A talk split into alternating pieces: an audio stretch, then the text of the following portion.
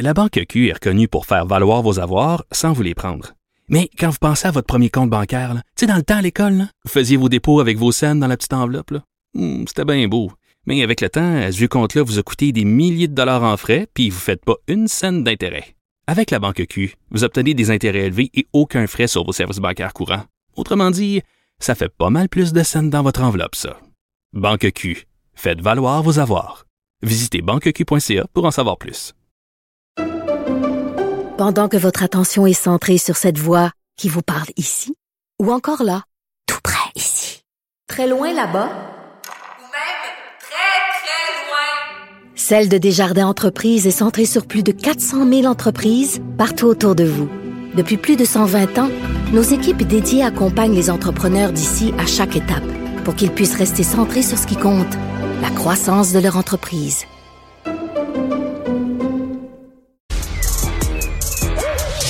Mathieu Bocoté. Il représente un segment très important de l'opinion publique. Richard Martineau. Tu vis sur quelle planète? La rencontre. Je regarde ça et là, je me dis, mais c'est de la comédie. C'est hallucinant. La rencontre. Bocoté. Martineau. Alors, euh, salut Mathieu. Donc, tu veux nous parler aujourd'hui euh, comment le Canada se perçoit, enfin, fait l'idéologie canadienne?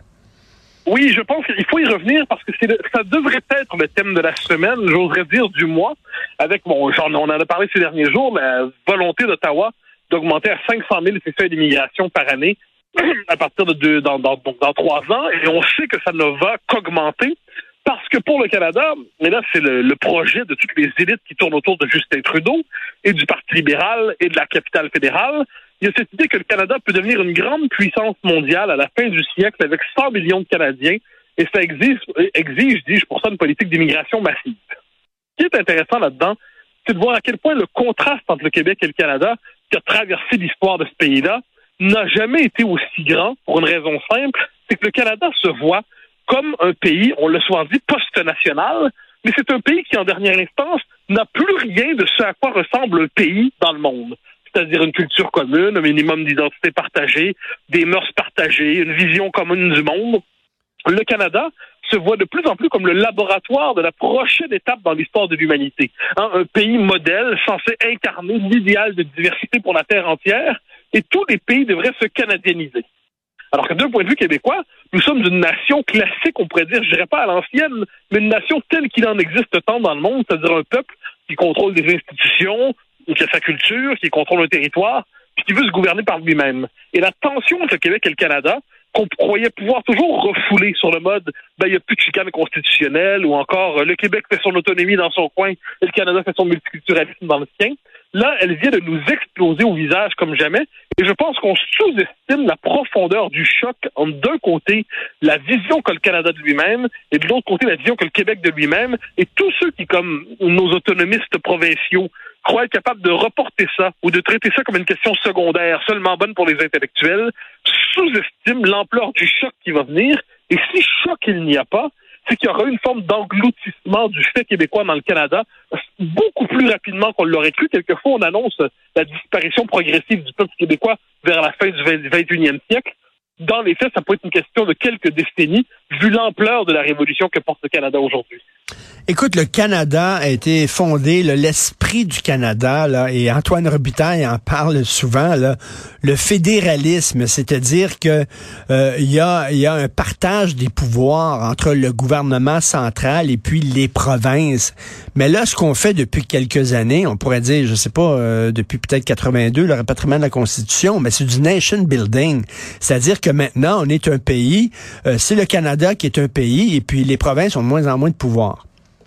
Ah, en fait, tu as tout à fait raison, mais je me permettrais de faire remonter Oui. la crise avant 82. OK. C'est-à-dire, le Canada, en 1867, Johnny MacDonald et les élites qui fondent le Canada ne veulent pas d'une fédération. Faut jamais l'oublier, ils veulent d'un pays unitaire, un pays qui serait le plus centralisé possible. Et le fédéralisme est une concession circonstancielle faite au Québec. Et dans cette concession, il y a aussi cette idée que ce sont des pouvoirs mineurs qui sont laissés aux provinces et que tous les pouvoirs d'avenir, ce qu'on appelait des compétences résiduelles, sont appelés à revenir à Ottawa. Ensuite, ce qui s'est passé au 20e siècle, c'est que le développement de la question sociale partout en Occident fait en sorte que les compétences provinciales, qui étaient autrefois résiduelles, santé, éducation et tout ça, ont pris une importance majeure. Et là, les provinces ont joué un grand rôle. Mais dès au moment de la Deuxième Guerre mondiale, au lendemain de la Deuxième Guerre, on parle déjà de ce qu'on appelle l'intégration lucide. L'intégration lucide, c'est la théorie pré-trudeauiste qui disait le Canada doit devenir un grand État-providence pan-canadien et les provinces, que les municipalités donc, l'autonomie consentie aux provinces a toujours été une autonomie circonstancielle, consentie dans la mesure où le Québec avait un début de rapport de force. Parce que sinon, le Canada lui-même ne veut pas vraiment de cette espèce de décentralisation relative. Pour lui, l'essentiel se passe à Ottawa. Mais qu'est-ce qu'on voit aujourd'hui?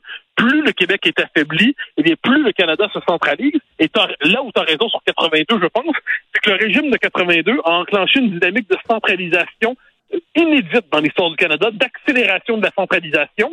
Parce que non seulement, donc, le pouvoir est à Ottawa, mais en plus le pouvoir normatif et c'est les juges d'Ottawa, donc des juges de la Cour suprême, qui ont le pouvoir justement d'imposer leurs règles à tout le monde, leurs normes à tout le monde et au Québec en particulier. Donc quand on regarde tout ça ensemble, je pense que la culture politique québécoise sous-estime, notre classe politique sous-estime l'environnement dans lequel nous évoluons et à quel point l'autonomisme que l'on brandit n'est plus que verbal aujourd'hui. Ben c'est ça. On voulait avant, on disait le Canada euh, change hein, selon les régions, selon les provinces et tout ça. Le Canada est un pays avec plusieurs facettes.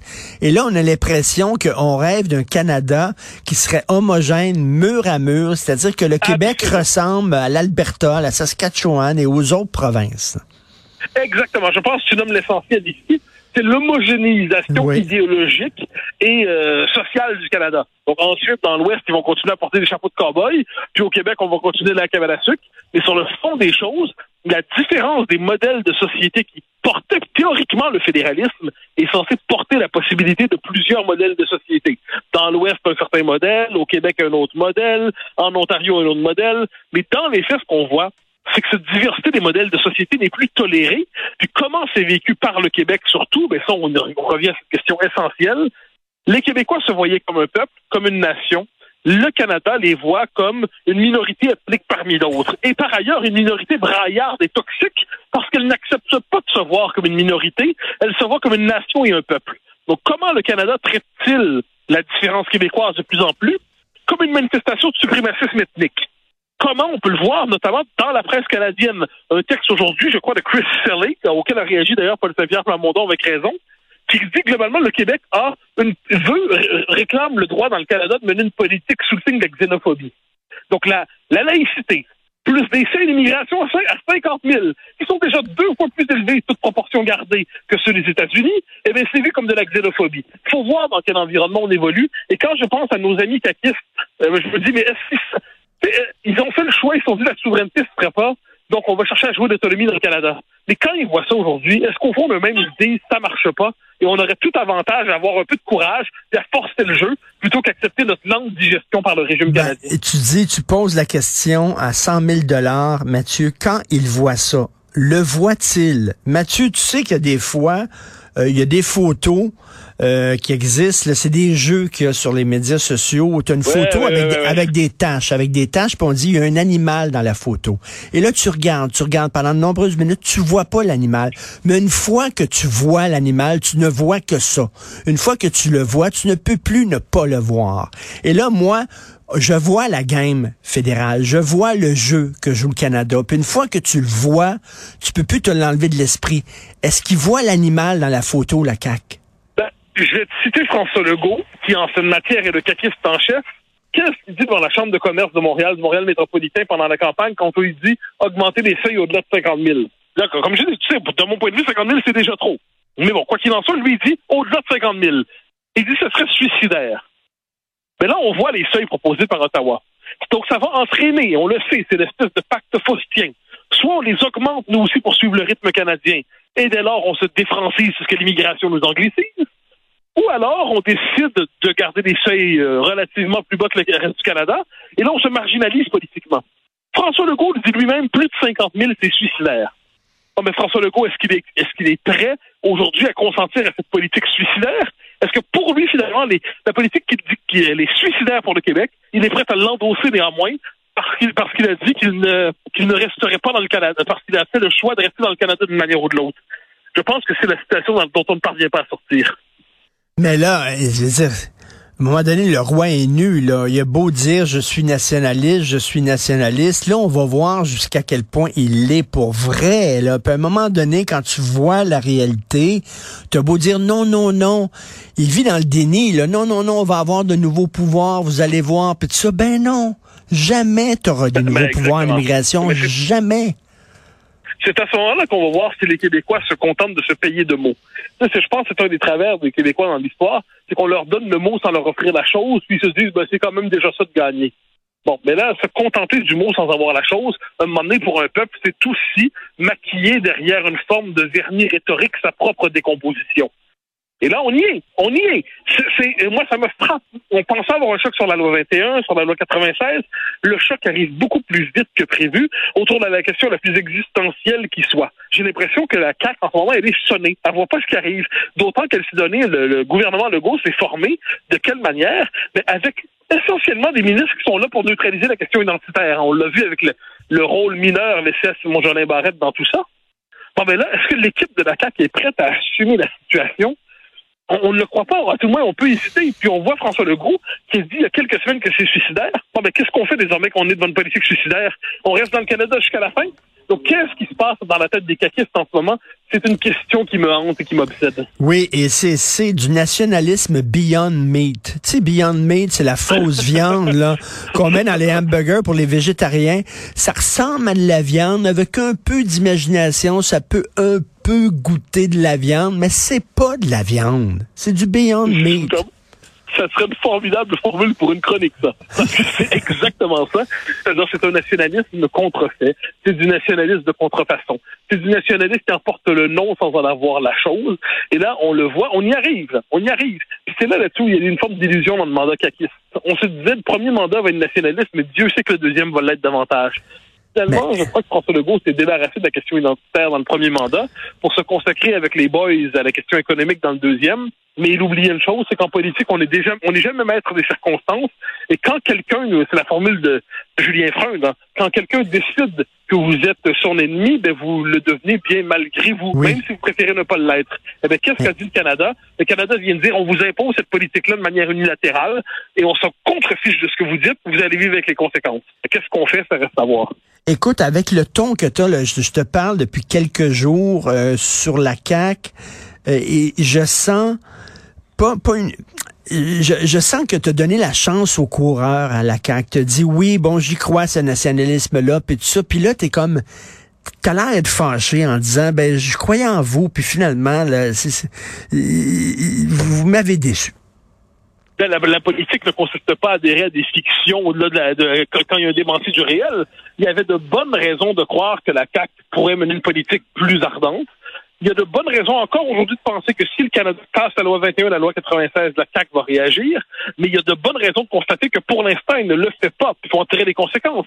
La CAQ se contente d'un autonomisme provincial euh, limité, verbal, verbeux même, moi je dirais. C'est un autonomisme sans consistance. Et là, quand Ottawa décide de faire un geste unilatéral, qui est d'une brutalité, ça fait des années qu'on nous raconte le Québec maîtrise son immigration, le Québec maîtrise son immigration. Qui peut en croire ça, encore croire ça une maudite seconde avec ce nouveau contexte-là?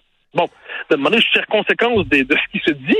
Je constate que le discours, par exemple, d'un PSPP, puis Dieu sait que moi, je crois que un moment donné, beaucoup de nationalistes ont dit la CAQ pouvait porter une partie de l'avenir du nationalisme québécois. Quand on lit les deux derniers tweets, par exemple, de PSPP, où ils dénoncent le caractère ultra-immigrationniste de l'idéologie canadienne, mais on dit en voilà un qui vient, qui a compris, là, au fil du temps, il a compris la nature de la question nationale dans toute cette dimension.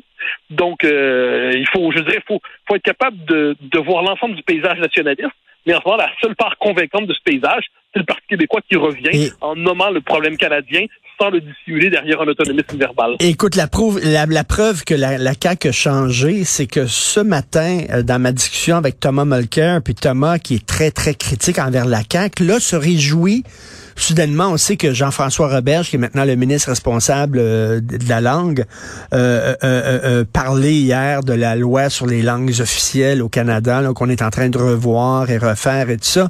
Et il Et toi, tu dirais qu'il est mou, peut-être, Jean-François Roberge? Là, euh, lui, il se réjouissait, Thomas Mulcair, en disant, ah bon, enfin, quelqu'un qui parle des problèmes de langue, mais de façon sans s'énerver, sans être catastrophique, sans être alarmiste. J'aime beaucoup le ton, le nouveau ton adapté par la CAQ, qui est beaucoup plus rassurant, qui est beaucoup plus calme. Alors, tu, sais, tu vois, toi, t'es fâché de la CAQ en disant, ils ramollissent, lui, il dit, ah, ils deviennent plus sages. Mais tu sais, il y a le documentaire fait par Francine Pelletier, pour qui j'ai pas une admiration euh, immense, disons-le poliment, qu'elle avait réalisé sur Jacques Parizeau. Son titre en français, c'était Monsieur, mais en anglais, c'était Public Enemy Number One, si je ne me trompe pas. J'espère pas me tromper, mais ben, moi, quand je fais de la politique, je souhaite que mon adversaire me voit euh, comme Public Enemy Number One. Et quand mon adversaire me complimente en disant c'est fou, vous êtes amélioré, vous êtes bien désormais, vous êtes poli, vous êtes doux, vous êtes tendre, là je me dis euh, là j'ai raté quelque chose. Quand notre adversaire nous hypnotise à coups de compliments sortilèges, c'est la preuve qu'on en a perdu quelque chose. Alors j'ai la plus grande estime et affection pour Thomas Mulcair avec qui je débat la joute régulièrement, mais nous ne sommes pas du même camp sur la question fondamentale de l'existence du Québec. Et quand on plaît à Thomas Mulcair et qu'on déplace à Joseph Facal, ben, c'est qu'on a peut-être raté quelque chose dans sa vision du Québec. En tout cas, les deux, vous êtes d'accord sur un point, c'est que la CAQ a changé son euh, de, de ton. Et toi, tu vois ça de façon négative, lui voit ça de positive, mais en tout cas, reste que vous avez le même diagnostic, la CAQ a changé. Oui, la CAQ a changé et j'ai hâte de voir dans quel, à quel moment des nationalistes québécois vont se dire bon, on suit plus là, on suit plus là. Les Québécois sont capables de compter 500 000 par année, c'est que ça va vite en mot à pardonne le terme, mais ça va très vite à coût de 500 000 par année à la grandeur du Canada pour faire basculer une fois pour toutes la dynamique politique et identitaire canadienne. Ça va vite, très vite, très très vite à un moment donné, on réagit. Ou alors, on considère qu'il est trop tard. Euh, c'est Hubert Aquin parlait de la fatigue culturelle du Canada français. Daniel Jacques a parlé ensuite de la fatigue politique du Québec français. Est-ce qu'on est un peu simplement fatigué et capable de lamentation ou on est cap encore capable de réaction? Je crois que oui. Je pense qu'on a encore une vitalité en nous, mais peut-être mais est espérance. Hey, Pierre Falardeau disait, si t'es fatigué, va te coucher. C'est ça qu'il disait. Oui, et il avait tout à fait raison là-dessus. euh, Mathieu, qu'est-ce qu'on va voir ton émission demain sur CNews? Alors, il y a eu beaucoup, beaucoup de questions d'insécurité en France ces derniers temps. C'est une question qui revient en boucle. Donc, je recevrai un essayiste, un journaliste qui a consacré plusieurs ouvrages à la question de l'insécurité. C'est Laurent Oberton. Ah, ben, c'est fantastique. J'ai lu ses livres, La France orange mécanique, entre autres. C'était extraordinaire. Donc, ça, ça va être un bon invité sur ces questions. Ça va permettre de, jeter un regard politique, un regard plus large sur des questions d'insécurité qu'on réduit trop souvent à des faits divers. Mais c'est ça, c'est l'ensauvagement de la France. Hein. On le voit de plus en plus. Euh, écoute, là, euh, régulièrement, tous les jours, je vois des, des vidéos de gens qui sont attaqués. Euh, même l'autre jour, c'était quoi? C'est une vieille madame qui se promenait dans la rue puis qui se fait attaquer à coups de poing dans le visage quasiment. Ça n'a pas de bon sens. Non, mais on le voit à Paris, on le voit à Nantes, on le voit dans plusieurs villes. Les, le système médiatique ne peut plus dire que ça n'existe plus, donc traite ça comme des faits divers. Des faits divers, c'est secondaire, c'est parallèle, c'est pas essentiel, mais ce ne sont pas des faits divers, ce sont des faits de société qui témoignent, comme tu le dis, je suis d'accord avec toi, d'un ensauvagement de la France. Donc, comment penser cet ensauvagement? Comment penser cette dimension politique, cette dimension culturelle, cette dimension sociologique? Qu'est-ce que ça veut dire sur la suite des choses? Ce sera au cœur de notre discussion demain. Écoute, euh, sur une note plus personnelle, Karima Tadous, elle était à Montréal euh, récemment et euh, elle est venue mhm. souper à la maison et c'était très agréable comme soirée, mais elle me disait, Karima a dit, je sais que tu aimes beaucoup Paris, toi puis Sophie, vous aimez beaucoup Paris. Elle dit, là, je vis à Paris puis je veux pas péter ta ballonne m'a dit, c'est autre chose. Vous voyez Paris comme des touristes, vous y allez un mois par année, vous revenez, bon, tout ça. Mais quand tu là, elle dit, il y a des quartiers à Paris qui sont très, très élevés. Elle me parlait de Staline Crack, par exemple, ah qui est un quartier.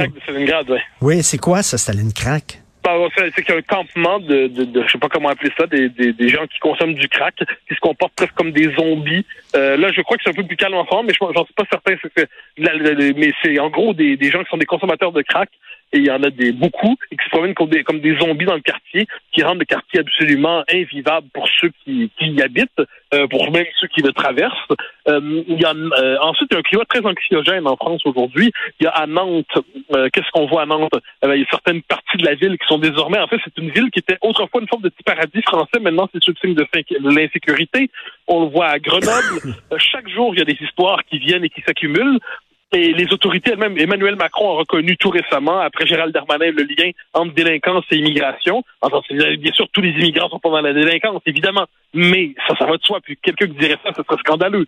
mais il nous dit 50 au moins de la délinquance à Paris est causée par l'immigration, euh, notamment par euh, ou encore quelquefois même par des sans-papiers. Donc c'est un problème qui a longtemps Mmh. a été euh, censuré, qui aujourd'hui est, est nommé.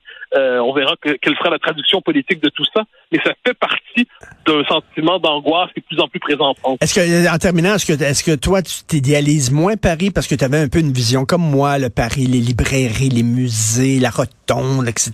Bon, euh, est-ce que maintenant, euh, ta ballonne est un peu dégonflée? Ben, moi, j'aime la France. C'est-à-dire, j'aime Paris, j'aime la France, j'aime la France à travers son histoire. Donc, je, je vois sa grandeur malgré ses défauts présents. je dirais que je pratique le même politique avec le Québec. Ça me permet de l'aimer malgré les mauvais jours. Mais, mais je vois bien que depuis le temps que j'y viens, ce sentiment d'inquiétude, d'insécurité gonfle, correspond à une réalité. Ça ne m'empêche pas d'aimer ce pays pour toutes ses qualités, mais je constate qu'il connaît une vraie crise, une forme de décomposition. Et avec tant d'autres, euh, cherchant à le décrire euh, à partir d'une certaine lecture des choses, on espère contribuer ensuite à son redressement. Mais je vois, je vois cette angoisse, je vois cette société anxiogène. Je vois aussi toutes ses forces et ses grandeurs. C'est un pays merveilleux, mais qui traverse une très mauvaise passe. Bon, ben, en tout cas, j'ai très hâte de voir ça. Laurent Oberton, à ton émission à CNews, euh, CNews euh, je disais qu'il avait euh, publié un livre qui s'appelait, euh, qui s'intitulait La France Orange Mécanique, puis il disait que la France est en train presque de ressembler à Orange Mécanique, le film de Kubrick, là, avec des délinquants euh, sauvages et brutaux. Donc, j'ai très hâte de voir ça. On peut aller sur ta page Facebook et tu vas mettre le lien pour qu'on puisse visionner l'émission. Merci beaucoup. Bon week-end, Mathieu. Au grand plaisir. Bye bye.